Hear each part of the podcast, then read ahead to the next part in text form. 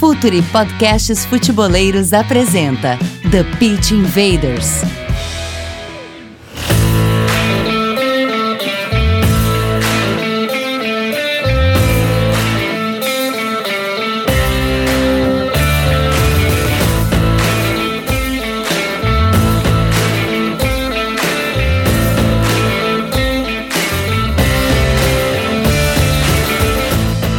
Futeboleiros! Olá, futeboleiras! Futuri apresenta The Pitch Invaders, episódio 194. 194. É um prazer estar aqui em mais uma invasão. Meu nome é Gabriel Correia estamos no ar com esta invasão futeboleira. Chegando em vocês com a força da Coach ID, que é o software para treinadores e clubes de excelência. O Futre é o representante oficial da Coach ID aqui no Brasil. Se você quiser mais informações, basta entrar em contato com o e-mail comercial@futuri.com.br. Faça parte da nossa plataforma de conteúdo exclusivo, Futuri Club, acesse apoia.se barra Futuri, conteúdo, comunidade e relacionamento. E Futuri Pro, departamento de análise de mercado do Futuri, que nesse início de ano está trabalhando pra caramba, final de temporada, mas janela se abrindo em breve para as inscrições aqui no futebol brasileiro, então a galera do departamento de futebol de análise e mercado do Futuri trabalhando bastante. Hora da conexão, primeiro com o nosso colunista já tradicional de futebol inglês aqui no, no Futuri, Lucas Filos. Como é que tá, Lucas? Tudo certo? Fala, Gabriel, tudo bem? Prazer estar aqui, tudo tranquilo, um prazer estar de volta aqui no podcast. Um episódio tão especial, né? Com o Eduardo, então espero aprender bastante aqui nesse debate hoje. E quem tá aqui com a gente também, a gente fez conexão Curitiba com força, porque a gente vai até a Rádio Transamérica também, lá de Curitiba, nosso parceiro. Daniel Piva, tudo bem, Piva? Como é que tá? Tudo certo? Seja bem-vindo. Tudo bem, Gabriel? Muito obrigado pelo convite. Um abraço a você, a toda a galera do Futuri, o Lucas, o Eduardo. Uma alegria muito grande estar participando aqui. Sempre que posso, acompanho toda a programação do canal, que é uma das referências que a gente tem hoje aqui no Brasil. E dentro dessa ideia de conversar sobre o jogo, conversar sobre futebol, nada melhor do que conversar com pessoas que, como a gente diz, estavam lá no meio do caos que é, é e não é fácil, vitórias e derrotas e, enfim, jogos dia a dia. Nada é muito simples dentro do mundo do futebol e por isso a gente convidou um cara que tem um trabalho muito importante no Atlético Paranaense mais recentemente, trabalhou no Grêmio Osasco, trabalhou no Curitiba também por um período. Enfim, é um cara que está dentro do mundo da bola, dentro do mundo do futebol, treinador de futebol que está aqui para contar um pouco mais sobre seu trabalho, sobre suas ideias. Professor Eduardo Barros, um grande prazer aí te receber aqui no The Pitch Invader, seja bem-vindo. Olá, Gabriel, prazer é meu. Um alô também ao Lucas e ao Daniel. Fico muito agradecido pelo convite e é um prazer para mim participar. Bom, Invaders, vamos falar um pouco mais sobre as ideias de Eduardo Barros.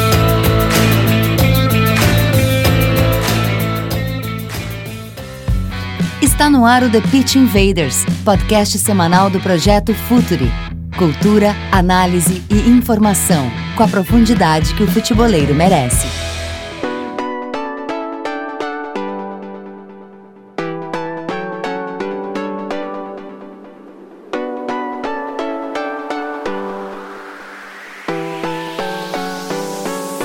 Virou tradição já aqui, é, professor, que a gente sempre fala sobre contexto, né? algo que talvez seja mais importante que qualquer outra coisa dentro do mundo do futebol.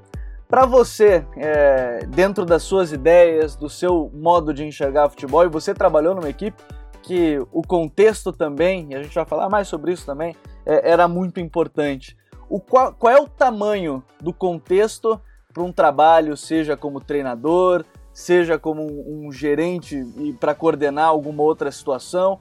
Qual é a grande importância dentro do contexto no futebol? Ainda mais a gente está falando de um futebol brasileiro que, em, vários momentos, deixou de analisar esse contexto de maneira geral, professor. É uma ótima primeira pergunta. É, o contexto ele é determinante em todas as circunstâncias.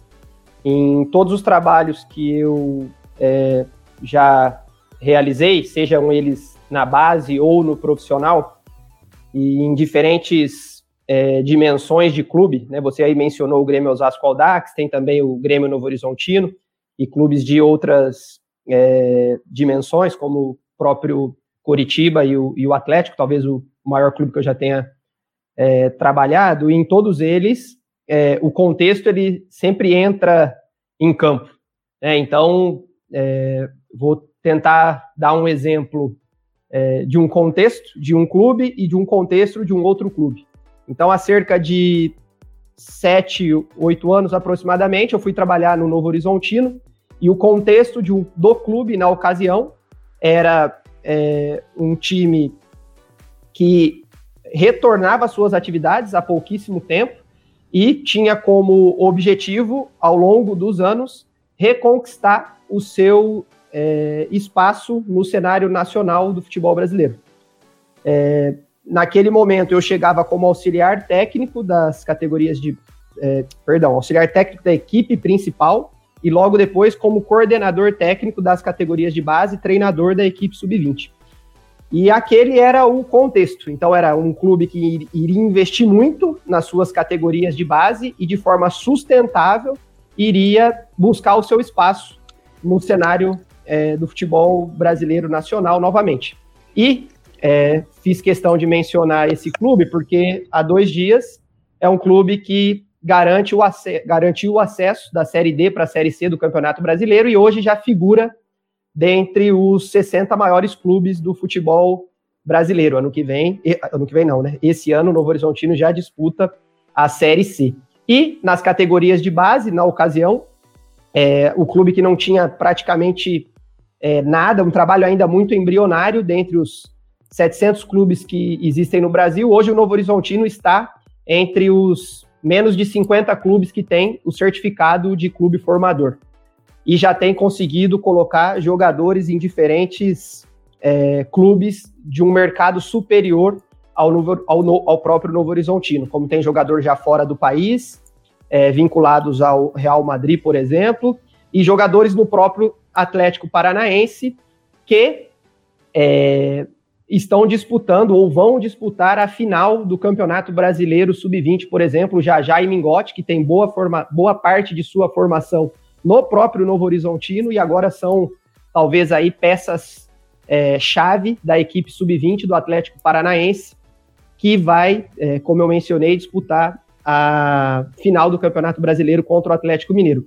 E o contexto no Atlético Paranaense também é, ele é um outro contexto, né? Eu chego no Atlético Paranaense já num clube é, de outra dimensão, com uma gestão já de mais de de 20 anos, liderada pelo Mário Celso Petralha, que transformou o clube é, de um contexto de um clube é, relativamente pequeno no cenário nacional para hoje uma, sem dúvida, uma das grandes forças é, do futebol brasileiro e da, e da América do Sul.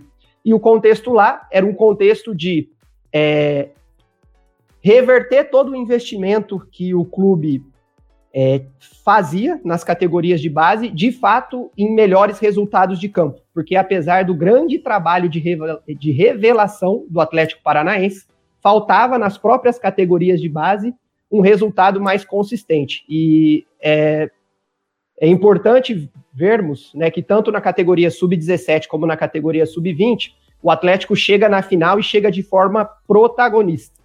É, e além disso, a própria é, passagem na equipe principal, seja nas funções de auxiliar técnico, seja na função de treinador interino, seja na função é, de auxiliar da casa. Né? Então, eu, ao longo dos três anos do clube, eu acabei passando em três das principais funções técnicas de uma é, comissão técnica. Como auxiliar do Diniz, num primeiro momento, depois como auxiliar do Dorival, num outro momento, e como treinador interino em, em duas circunstâncias, substituindo num, numa primeira oportunidade o Thiago Nunes e na outra oportunidade o Dorival. Então, olhar para isso, né, o, o, qual que é a necessidade do clube, qual que é a sua função, o que, que o clube espera de você, o que, que o clube entrega é, em relação a processos, pessoas, objetivos, metas.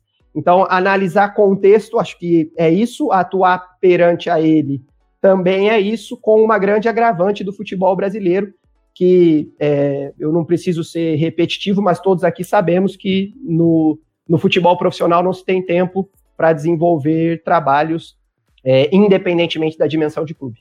Eduardo, até aproveitando esse gancho do assunto, você citou ali sobre a necessidade do Atlético em reverter a qualidade que tem na base em títulos, em resultados mais consistentes, né? Eu queria até entender, você que tem uma vasta experiência com categorias de base, como que funciona para fazer esse, esse equilíbrio entre a necessidade de vencer, de ter esse resultado mais definitivo, com, claro, o que é o grande propósito da base, que é também fazer o jogador evoluir, e às vezes passa não só pela vitória, né, mas por alguns outros aspectos. Como que é, como que se chega nesse equilíbrio da evolução do jogador com a, a busca pelo resultado definitivo? Ótima pergunta, Lucas. Quando você está num time da dimensão do Atlético Paranaense, que tem o potencial de captação que tem, que tem a marca que tem, que tem os profissionais que tem, num país como, um Brasil, como o Brasil, que é um país continental, nós não estamos falando do Uruguai, que tem 4 milhões de habitantes, ou da Argentina, que tem 20 e poucos milhões de habitantes, nós estamos falando de um país que tem mais de 200 milhões de habitantes e que o principal esporte praticado é o futebol. Então, é, um clube como o Atlético Paranaense tem obrigação de ter os melhores jogadores ou os melhores potenciais, os melhores talentos, né, os potenciais jogadores de futebol profissional daqui a quatro, seis, oito anos. E o talento ele se manifesta na mais tenra idade. Então, na iniciação, você já sabe ou você já tem os indicativos de que é, se esse menino ele tem potencial para ou ele tem um menor potencial para. Então, talvez é, um dos grandes movimentos que foi feito sobre a gestão do Paulo André, que ela se iniciou ainda quando ele era é, jogador de, de futebol, quando ele ainda era atleta, talvez um dos principais movimentos foi o de instituir a iniciação no Atlético Paranaense, que não existia. Então, um clube do tamanho do Atlético não se atentava a um pilar importantíssimo da formação de longo prazo, que é começar desde a iniciação. Se você vai para o Porto, que é uma referência de formação, começa na iniciação, para o Barcelona a mesma coisa, para o Ajax a mesma coisa, para a gente falar de três escolas aí que são referência de diferentes é, países. E um dado que se mostrava é, concreto dos jogadores que passaram pelo clube nas categorias de base e de fato se concretizaram como titulares da equipe principal, é, esse N de jogadores, se eu não me engano eram oito, e que fizeram pelo menos é, uma temporada é, se cravando como jogador titular da equipe principal, eles tinham pelo menos cinco anos de clube. Então, para se ter pelo menos cinco anos de clube, não, não dá para chegar no sub-20. Né? Para você aumentar as, as, suas chances, ele tem que começar lá no sub-14, no sub-13.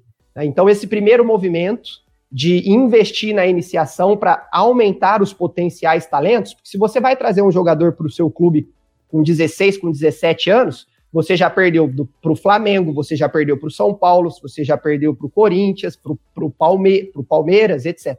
Você perdeu aí para grandes é, forças de, de trabalho em categorias de base. Então você tem que trazer cedo esses talentos, ter uma ideia clara de trabalho de formação, e isso nos últimos anos foi é, não só sobre a gestão do Paulo André, que eu, eu fui uma das grandes lideranças técnicas, até antes disso já existia esse movimento no próprio Atlético, com a gestão do William Thomas e do Pedro Martins, e até é, num segundo momento com a, a, própria primeira passagem do Paulo Autori.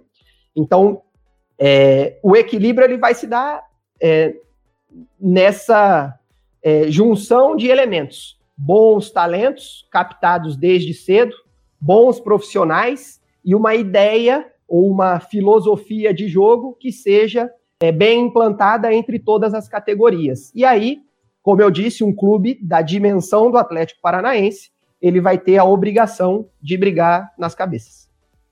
E, Eduardo, é, ainda em cima dessa questão dos jovens valores, mas já num passo um pouco à frente, na transição, ali quando ele já começa a compor o elenco principal.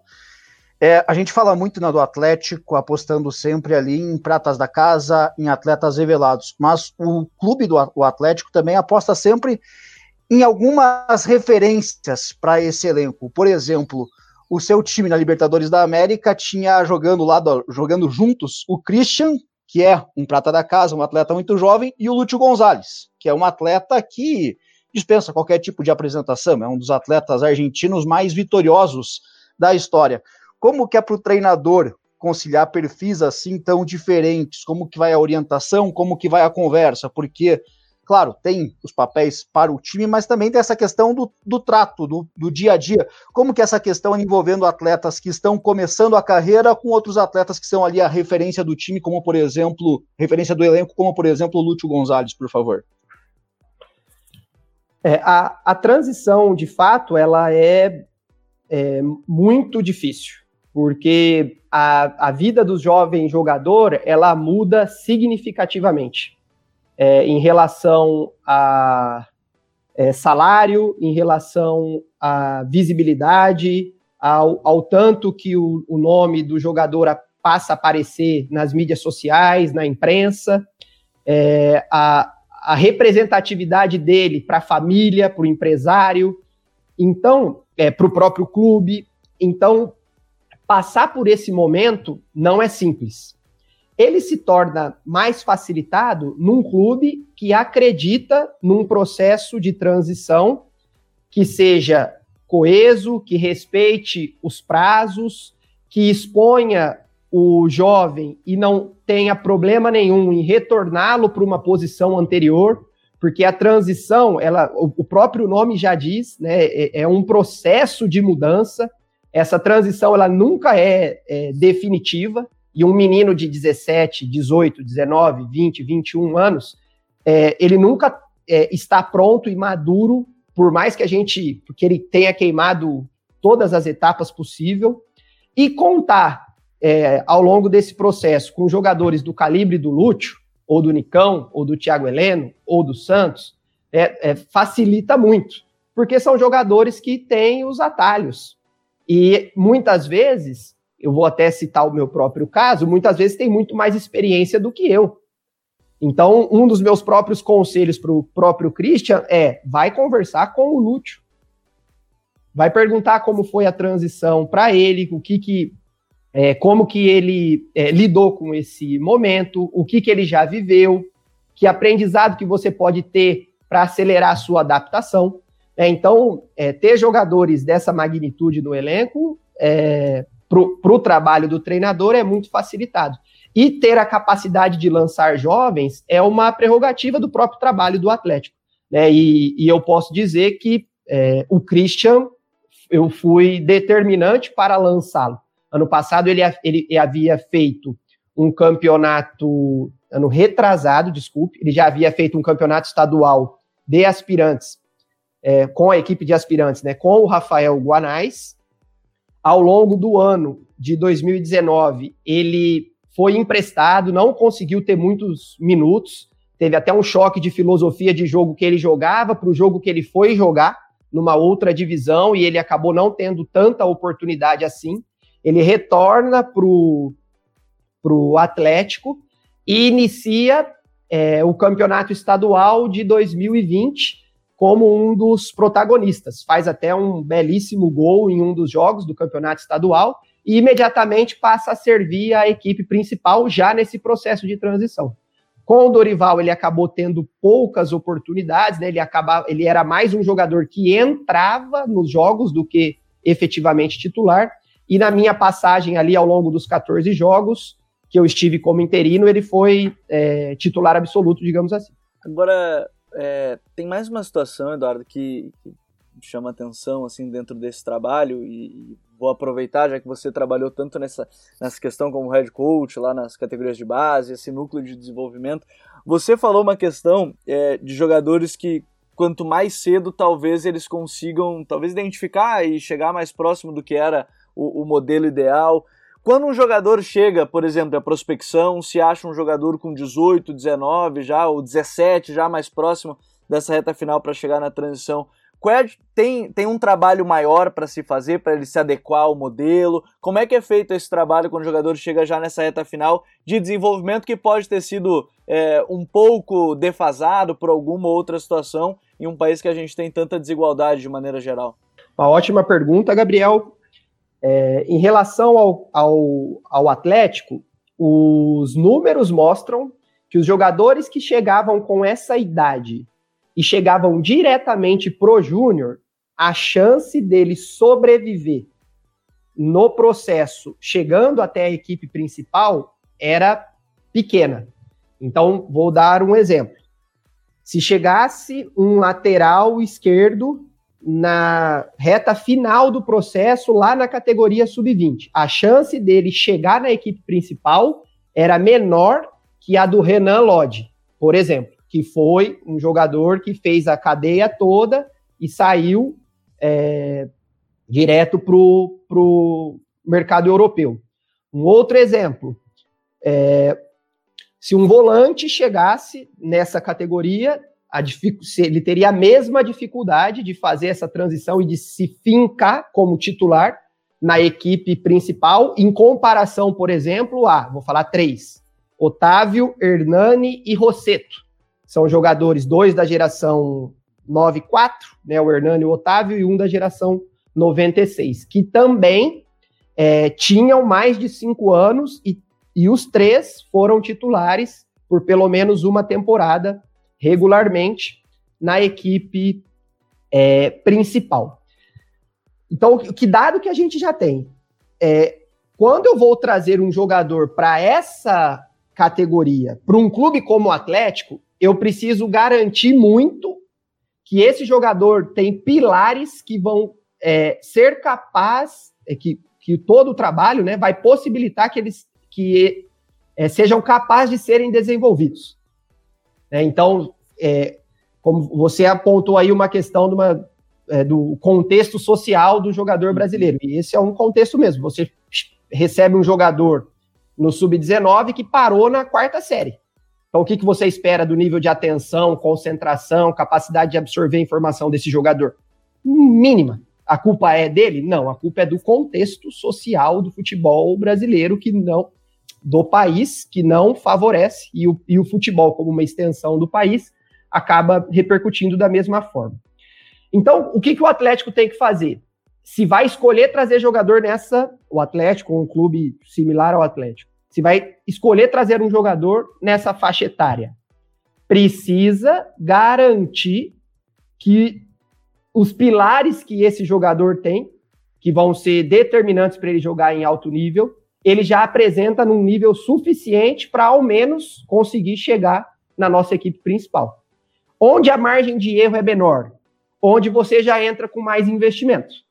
Então, quando o jogador chegava no aspirantes, quando ele já chega lá rompendo essa etapa da formação, porque ele já tem serviços prestados, ele é jovem pra caramba, mas já tem serviços prestados em outro clube que o credenciam a chegar direto na equipe de aspirantes. Então vamos dar um exemplo concreto. Bruno Guimarães.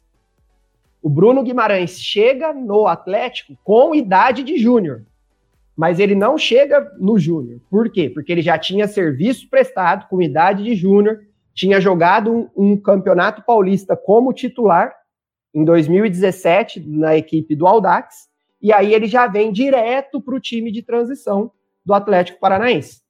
Faz o campeonato estadual em 2018, e aí a história todo mundo já conhece.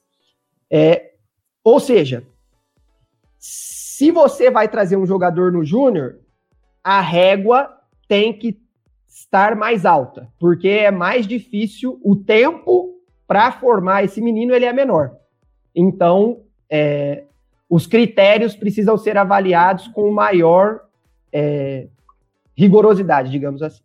Você falou do Bruno Guimarães em 2017, uh, ah, quando ele disputou o Campeonato Paulista pelo Audax, era você que estava lá com o Diniz, de trabalhou com ele, então é, participou desse processo de crescimento dele, um jogador diferenciado, né, para chegar no nível que. Participei, ele foi um dos destaques da Copa São Paulo de 2017 e logo após a Copa São Paulo ele já integra uh, o elenco do Campeonato Paulista e é um dos destaques da equipe mesmo com é, 20 anos acho que recém-completados. Entendi, entendi. E aí entra o papel do Atlético de criar um cenário que esse jogador, mesmo sem ter esses anos que você citou, né, que foram importantes para Otávio, Hernani, Rosseto, mas que ele consiga ser potencializado, né? Daí vai de uma análise mais minuciosa também, né, do que o jogador pode entregar de vários pontos de vista, né? Ah, sem dúvida. E, e, o que o Atlético faz é o que em outra é, dimensão clubes menores na Europa também fazem.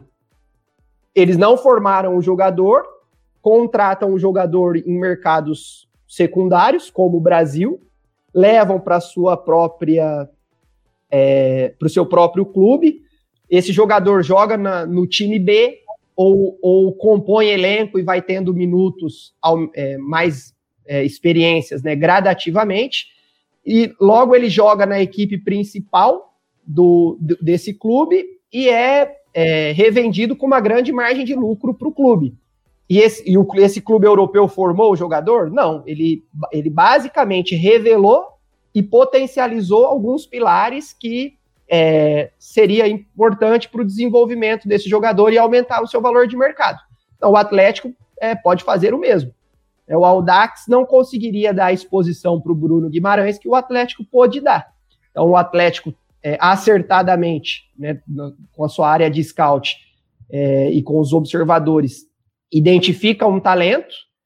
É claro que já está num universo muito mais fácil de ser identificado, né? Um jovem de 20 anos sendo titular no Campeonato Paulista da primeira divisão, já salta o olho de, de dos scouters, do, não só do Brasil, mas do, do mundo todo. E de fato, o Bruno é, tinha pilares é, que o destacavam em relação aos jogadores da sua posição e da sua faixa etária, tanto que é, não completa nem três anos no Atlético Paranaense e já está é, numa das principais ligas do mundo. E, Eduardo, nessa questão da categoria de base e transição, o Atlético tem um profissional que é o ex-volante Cocito, que hoje o cargo dele assim é uma espécie de disseminador do DNA do clube. Ele conversa bastante ali com os atletas jovens das categorias, até mesmo atletas que estão indo para o profissional. É, qual que é a importância de ter alguém que conheça a história do clube, que tenha vivido já coisas que esses jovens irão viver, qual que é a relação da comissão técnica com um profissional como esse, e pergunto isso até porque já ouvi no próprio clube que quando você lançou o João Vitor para o elenco principal do Atlético, lateral esquerdo, você e o Cocito conversaram bastante com o atleta, como que é essa relação do treinador com o Cocito que ocupa esse cargo e como que você vê a importância de ter alguém que conhece o clube, a história do clube, já passou essas experiências de jogador nesse momento aí da formação de um atleta e da transição para o principal, por gentileza? Daniel, é uma excelente pergunta. É... Quando a gente está falando de um processo de formação, é, nós estamos falando basicamente de uma, de uma palavra, é, educação. E a educação ela é social, a educação ela é, ela é esportiva, a educação ela é comportamental. E você ter é, uma figura da representatividade que tem o Cocito como o ícone, né, ou como o símbolo do que significa é, vestir a camisa do Atlético, tem muita representatividade. E a grande e o grande exemplo que eu costumo dar é dê uma volta no, se a gente pudesse voltar no passado, dê uma volta pelos corredores do Atlético Paranaense e eu posso falar, porque eu trabalhei lá em 2014 e retorno em 2018. Então, dê uma volta pelos corredores do clube em 2015, 2016, sem essa figura dentro é, do organograma do clube, né? Não é jogar uma pessoa lá como Cocito e falar, ó, se vira aí. Não. Existe um organograma muito bem instituído, que tem as suas responsabilidades, como o Gabriel aí disse, num determinado momento, eu era é, o gerente de desenvolvimento técnico metodológico, então eu estava num, num núcleo específico. O Cocito ele está alocado num núcleo espe específico também, que porventura o núcleo chama gestão e educação. E dentro do núcleo de gestão e educação existe uma coordenação diária, e essa coordenação diária se chama é, DNA CAP. Então, o COCITO ele coordena a disseminação do DNA CAP entre todos os jogadores e colaboradores. Porque não é só o jogador que precisa vestir a camisa. Né? O, o colaborador também precisa vestir a camisa. E o Cocito, ele é um profissional que trabalha de corpo e alma pelo clube das sete da manhã à meia-noite. Porque jogador, a, gente não sabe que hora que eles vão dar problema, mas eles vão dar problema. E não adianta você falar assim, ah, você, os valores do clube, os três grandes valores do clube são é, respeito, humildade e responsabilidade. Esses são três valores. Então você acha que só de a gente falar esses três valores, todo mundo vai sair praticando esses valores? Eles vão ser testados. Vai o tempo inteiro. Porque vai ter empresário que vai barganhar com eles. E aí eles estão numa idade que os hormônios estão à flor da pele, aí eles jogam no Atlético Paranaense, andam estilosos, um monte de gente fica interessada por eles, e aí eles se acham melhores que outras pessoas. Né? Então, tudo que acontece com um monte de jovem, também acontece com jovens ali no Atlético. E ter alguém que está o tempo todo mostrando melhores caminhos é determinante. De fato, se chegou essa conversa que teve com o João Vitor, né, é, ela aconteceu de fato, eu, João Vitor e Cocito, e é como acontece muitas outras. Como ao longo desses três anos aconteceram diversas, com um, um grande é, objetivo macro, que é de é, ser uma ser tanto o Cocito como eu, como os outros profissionais, sermos referências para esses meninos e sermos exemplos positivos para que eles desenvolvam uma conduta sociomoral também positiva. E a gente acredita que esse caminho vai potencializar a formação, o desenvolvimento de melhores jogadores de futebol.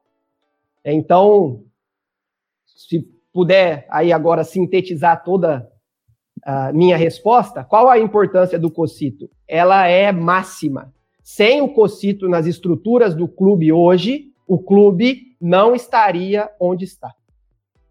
Agora, Eduardo, é, eu quero estender uma pergunta que o Vinícius Fernandes, que é outro colega nosso, ele fez, ele não pôde estar aqui no, no podcast, que hoje pela manhã a gente discutiu uma questão da análise, do scouting mesmo, a gente está citando de buscar esse, esses jogadores, é, o quanto que interfere, por exemplo, e aí não é o caso do Atlético em si, mas é, dentro de toda a sua, a, sua experiência nesse sentido, é o quanto que interfere no trabalho, né, operar um clube sem uma cultura, por exemplo, definida. E você já citou a questão do tempo médio de um, de um técnico. A gente ouve de todos os lados já essa questão e, e ela é cada vez mais, mais em evidência. É se às vezes acaba se recorrendo ao jogador que aparentemente ele é bom, independente de qualquer necessidade. Como é que é esse trabalho também quando às vezes talvez o clube não tenha uma cultura de futebol definida, como foi algo que o Atlético acabou de fato é, colocando em prática com, com o jogo CAP.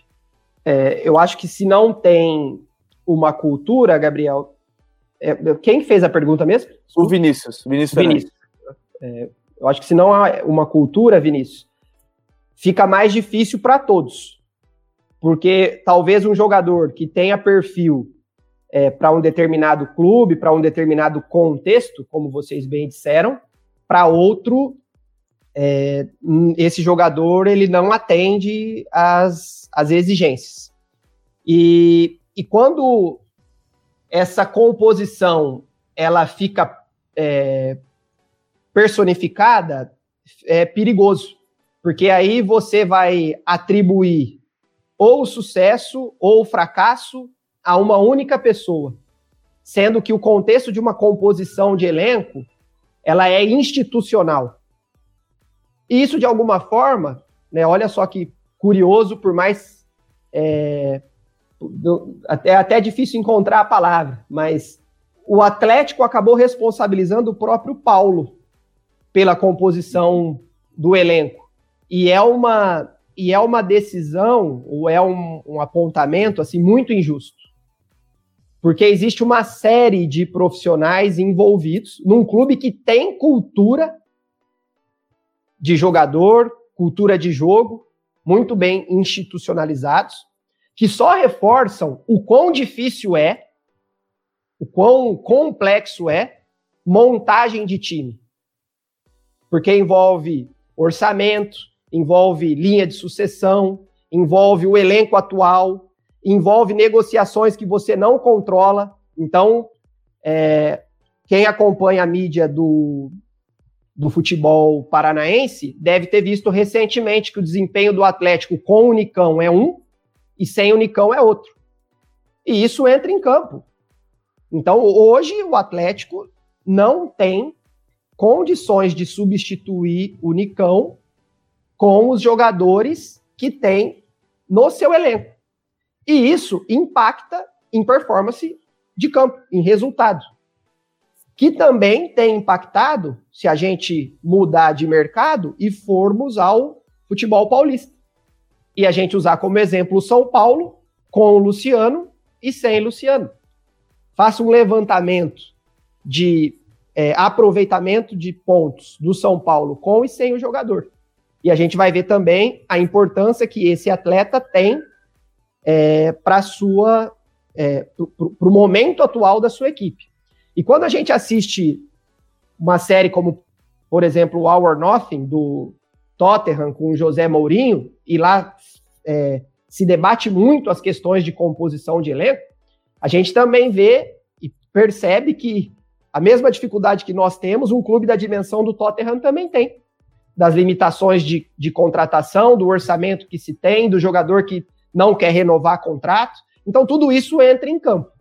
E, e quando se tem uma cultura de jogo e o que se espera de uma determinada posição, não é que fica mais fácil, mas pelo menos fica menos difícil. Agora, é, que ninguém tem uma receita, porque é uma atividade humana, isso eu posso garantir que ninguém tem. Previamente, ninguém vai conseguir cravar que um é, desempenho de um determinado jogador ele vai ser objetivamente é, alcançado. O que existe é uma projeção. Isso a gente pode fazer. E nesse sentido, é, o Atlético não conseguiu repetir a sua composição de elenco que havia tido nos últimos dois anos. E isso não é fácil de fazer, ao contrário. Até você falou dessa da importância do Nicão, por exemplo, que é um jogador que não tem um substituto hoje em dia, realmente é muita diferença, tanto em números como no desempenho mesmo, né? A gente assistindo aos jogos faz muita falta. Eu acho que tem um pouco aquilo de ser vítima do próprio sucesso, até é algo até que aconteceu com o Atlético no geral, né? Porque ele chegou num nível muito alto em 2018, 19, e aí teve em 2020 eh, essa temporada, no caso, né? Uh, um pouco mais abaixo e como que você enxerga esse processo? É um processo natural, até você já falou disso nessa última pergunta, mas desses próximos passos e de como que o, que o clube pode se preparar para esses momentos de que não tinha como realmente você repetir um nível com o elenco que tinha no ano passado, com os jogadores que foram para a Europa, com as mudanças que aconteceram, né? Como funciona esse processo para você estar tá preparado para logo depois já dar uma guinada de novo nesse caminho que o Atlético busca seguir? Lucas, é, eu há, cerca de um ano, eu participei de uma reunião em que o teor da reunião foi o seguinte: nós perdemos cinco, perdão, quatro dos cinco maiores jogadores que geram expectativa de gol para a nossa equipe. Como vocês fazem análise de mercado, análise individual, vocês devem conhecer esse dado. Os cinco jogadores é, acredito que se vocês fizerem o exercício, vocês vão saber quem são, mas para adiantar o processo eram Marco Ruben, Rony, Marcelo Cirino, Bruno Guimarães e o próprio Nicão, nesta ordem. Então, quando nós estamos de, é, falando de expectativas de expectativa de gol, nós estamos falando tanto dela quanto do que ela pode gerar, que é o próprio gol, como do que ocorre anteriormente a ela que são passes para a área, que são é, invasões de área, que são as, as próprias finalizações, né, que é a finalização que gera a expectativa de gol, como os próprios gols. Então o Atlético é, atingiu o que atingiu e perdeu o seu poder ofensivo numa magnitude que, se for é, colocar em termos percentuais, é, seguramente podemos afirmar que mais do que 75%. É, substituir esses jogadores leva tempo, sobretudo um clube é, do tamanho do Atlético, que por mais que, que é, esteja se tornando gigante, ainda não compete em relação à composição de elenco e orçamento com as grandes forças do futebol brasileiro.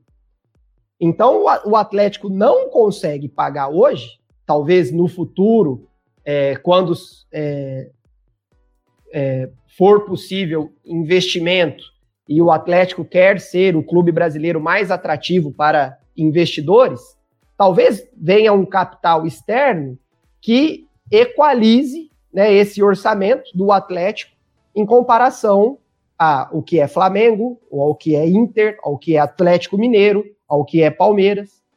Então, se a gente faz um exercício rápido de levantamento de folha, nós identificamos com facilidade que o, o elenco do Atlético é, não briga entre os seis primeiros.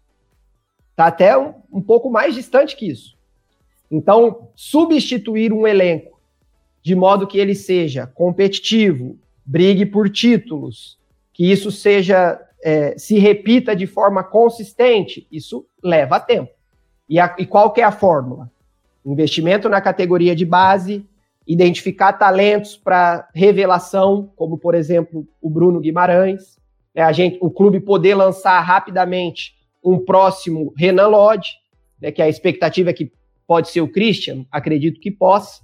É, o Christian teve números na Libertadores impressionantes, fez jogos é, de altíssimo nível. Contra o River Plate ele não pôde jogar, mas as informações que se tem é que já tinham scouters é, europeus para assistir esse jogo. Então, é, a, a, a, cadeia ela não, ela não para.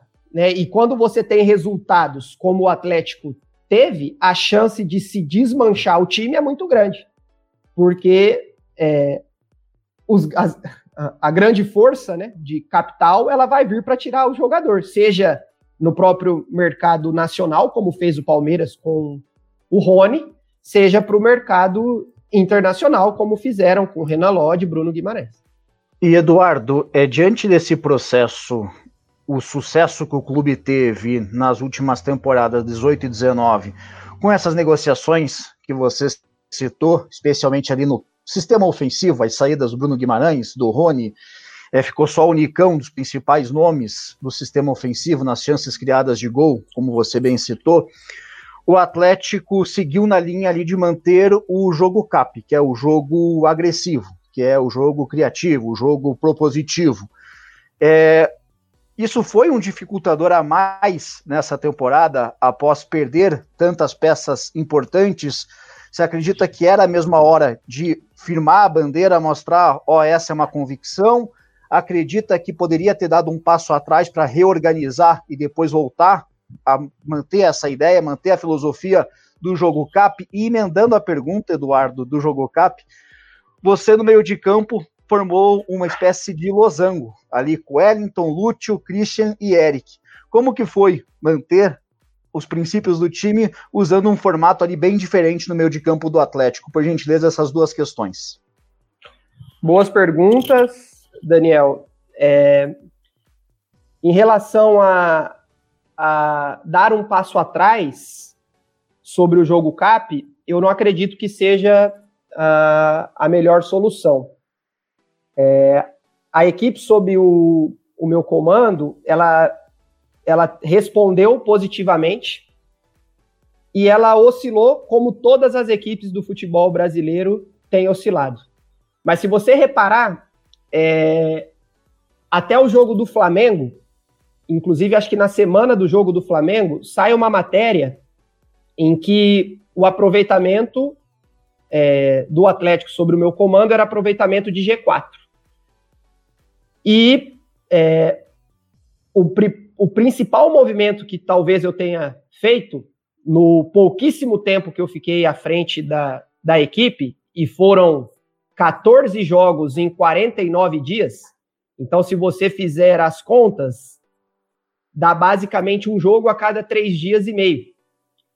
Então, como bem disse o Guardiola, num contexto que lá já se tem muito menos jogo que no futebol brasileiro, é, o Guardiola disse vocês devem ter acompanhado, que vocês acompanham o mercado. Que hoje o papel do treinador, nesse contexto da pandemia, é basicamente um gestor de escalação.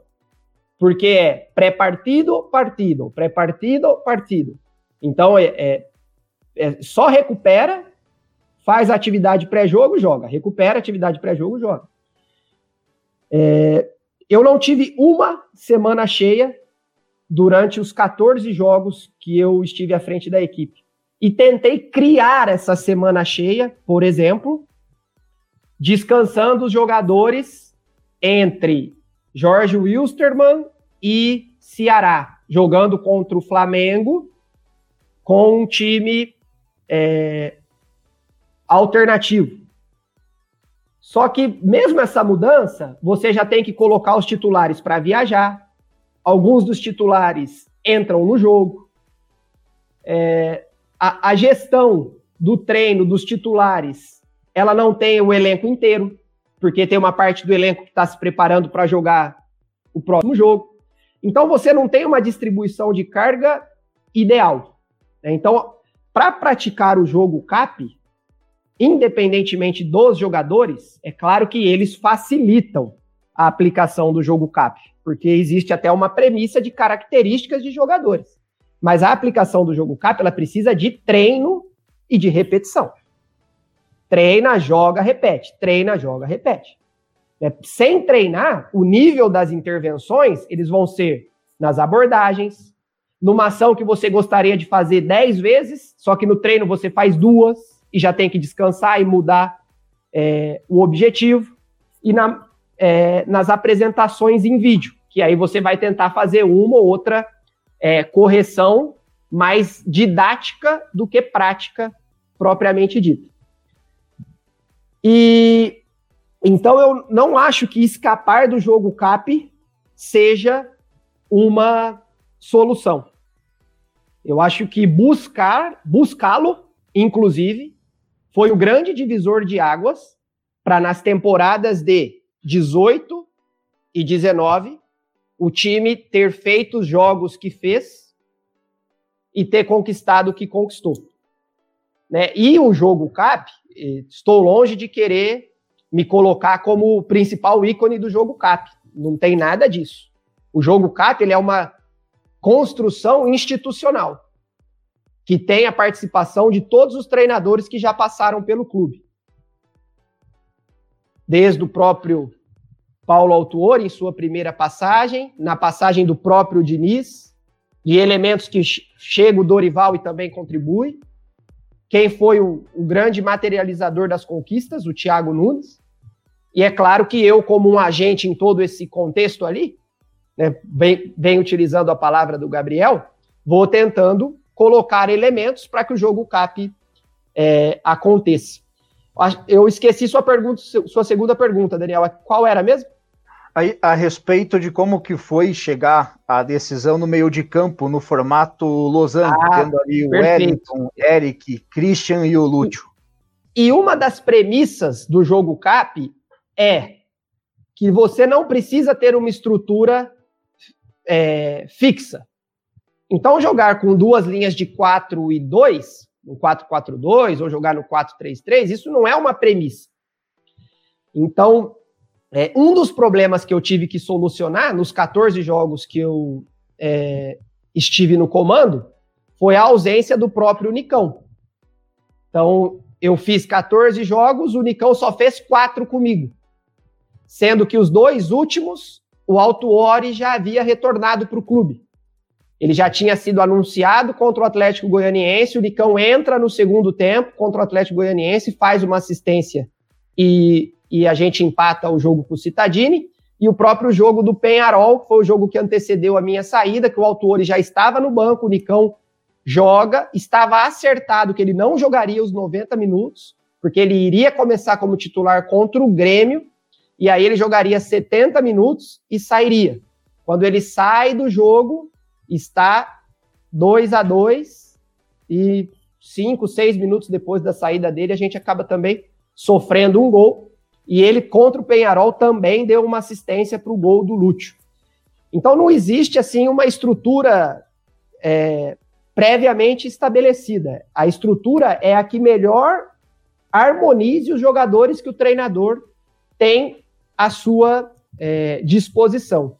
E considerando isso, se você lembrar, quando eu jogo com o Losango, eu também não tinha nem centroavante porque o Renato Kaiser ainda não havia sido contratado e o Bissoli vinha num momento de menor performance. Então foi entendido que era um momento mais adequado de preservá-lo, que é um jovem ativo do clube que tem bastante potencial e que estava assumindo uma carga excessiva que estava mais atrapalhando do que é, contribuindo para o seu desempenho no campo.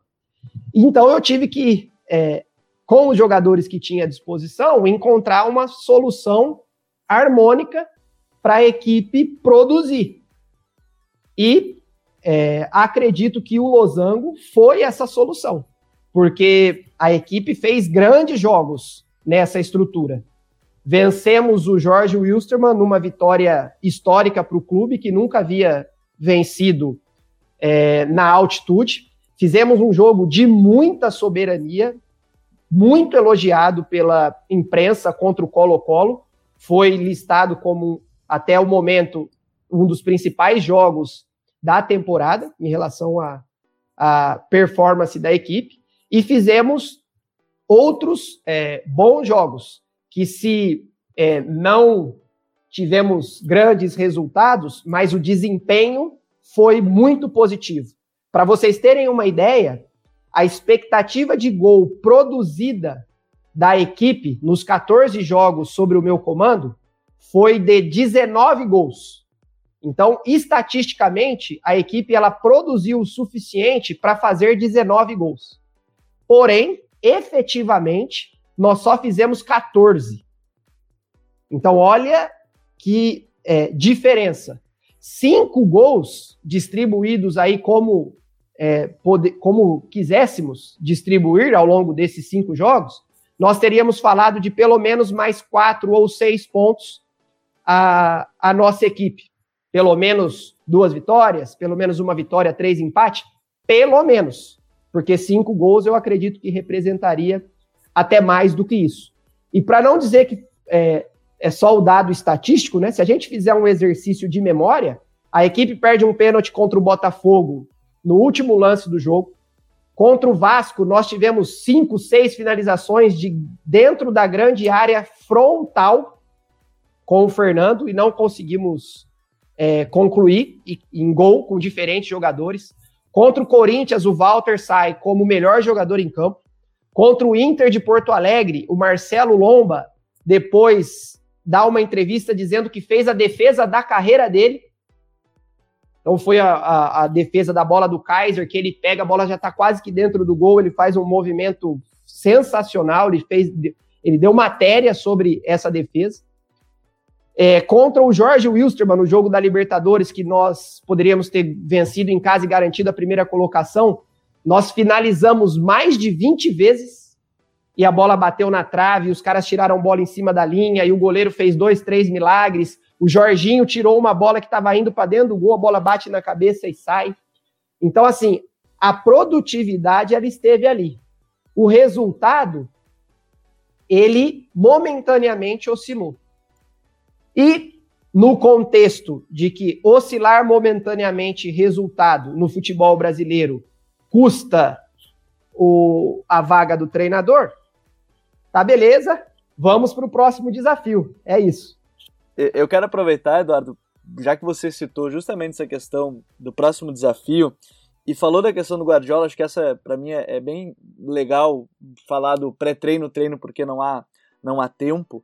É, de uma certa forma, você acha que, e aí eu não quero excluir a parte do trabalho tático e técnico dentro de campo, mas o treinador ele tem se voltado, e principalmente nas equipes cada vez maiores, talvez primeira divisão nacional, vou usar a primeira divisão nacional, seja em qualquer lugar do mundo, ele precisa ser muito mais gestor em 90% do tempo do que qualquer outra coisa? Olha, eu não sei dizer se 90% do tempo, porque é, as equipes elas elas vão para dentro de campo e, e, jogam, e o jogo também é um treino, né? Então uhum. eu não consigo precisar em, em termos percentuais o quanto que o treinador precisa ser gestor. Mas que ele precisa ser, isso é, é fato. E talvez até tenha sido nesse aspecto que quando o clube anuncia que vai trazer o, o Autuori, para mim é, era um movimento coerente. Quando o, o clube é, me chama e fala, Eduardo, você vai retornar à sua posição e nós estamos trazendo o Autuori. Nós vamos trazer mais experiência, mais cabelo branco, é, mais liderança, porque num contexto em que praticamente você não treina, ter uma figura que já dirigiu Copa do Mundo, que já foi campeão de Libertadores, que tem N experiências internacionais, vai ter um, um, uma simbologia para conduzir algumas situações que eu tenho é, convicção e eu não tenho nem pretensão de ter nada nesse momento da minha carreira nem parecido com o que o Autuori tem. Então, é, é claro que o treinador que quer atingir o mais alto nível e talvez não só, acho que em todos os níveis, ele precisa ser um, um grande gestor por boa parte do seu tempo de trabalho. A gente tem muitos assuntos ainda para conversar e no futuro próximo certamente é, teremos um papo novamente com o Eduardo. Mas agora é hora das nossas dicas futeboleiras. The Pitch Invaders apresenta Dicas Futeboleiras.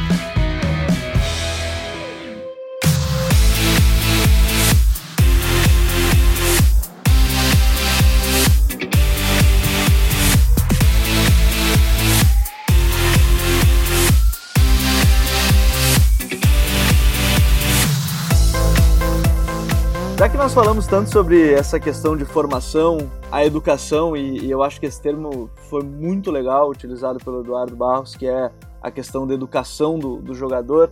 A minha dica nessa semana vai ser justamente o podcast 193 do Pitch Invaders, que foi a conversa com o Luiz Campos, que é ex-manager do Lille, ex-manager do Mônaco. Ele fala muito sobre essa sensibilidade de trabalhar com o atleta, e, e a mim o que mais chamou a atenção é que quando ele chega no clube, ele sempre cria o núcleo, a célula de apoio ao atleta para todas as situações, seja para questão de um, um local para moradia melhor, até para a escola dos filhos, e, e, eu achei muito interessante quando ele toca nesse ponto.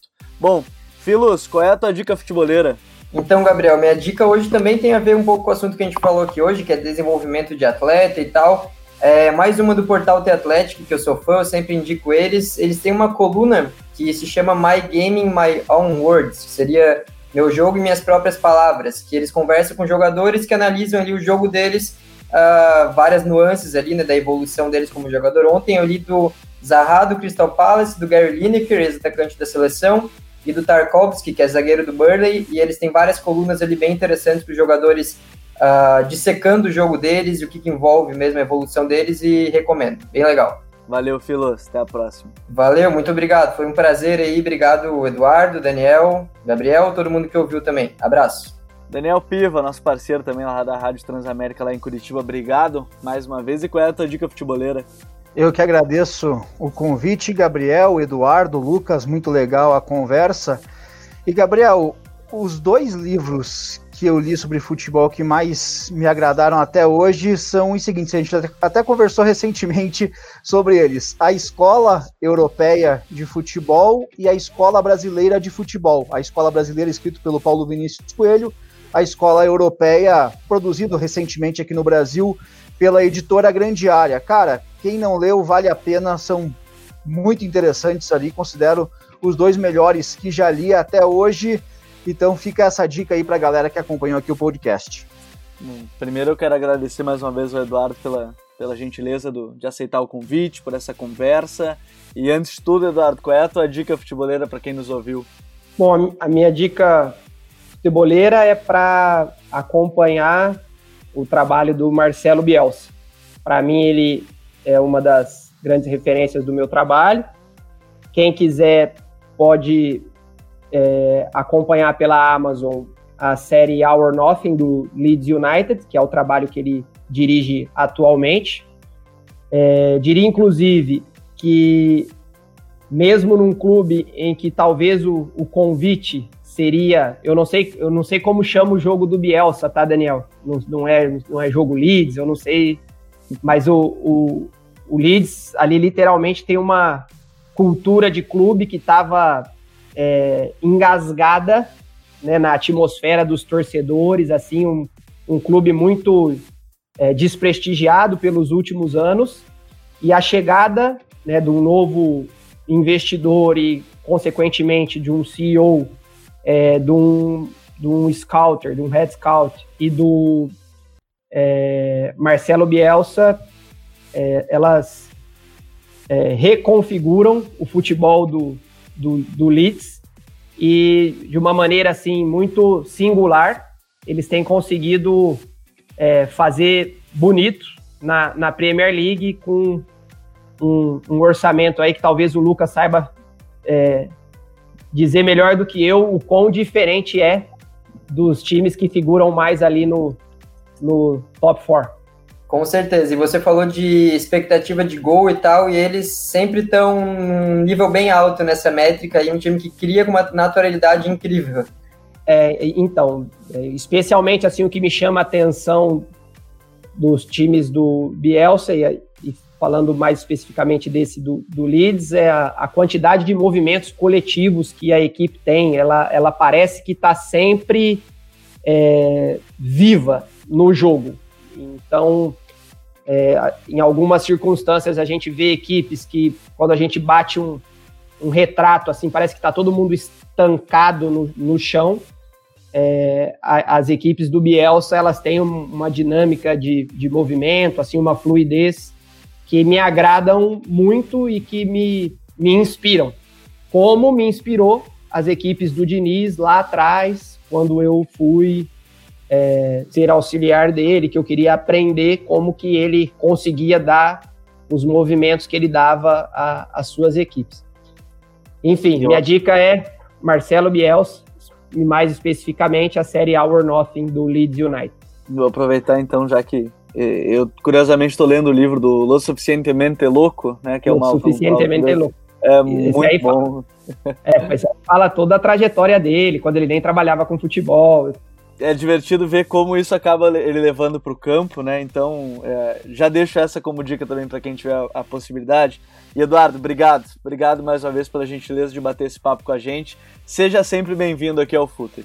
Eu que agradeço o convite, foi um prazer participar desse bate-papo. Passou muito rápido. Estou à, à, disposição de vocês. Parabéns pelo, pelo podcast, parabéns por todo o trabalho da FUT. Futeboleiros e futeboleiras, muito obrigado a todos que nos acompanharem mais este TPI. Nós somos o Futuro e temos um convite para vocês. Pense o jogo, um abraço e até a próxima. Tchau!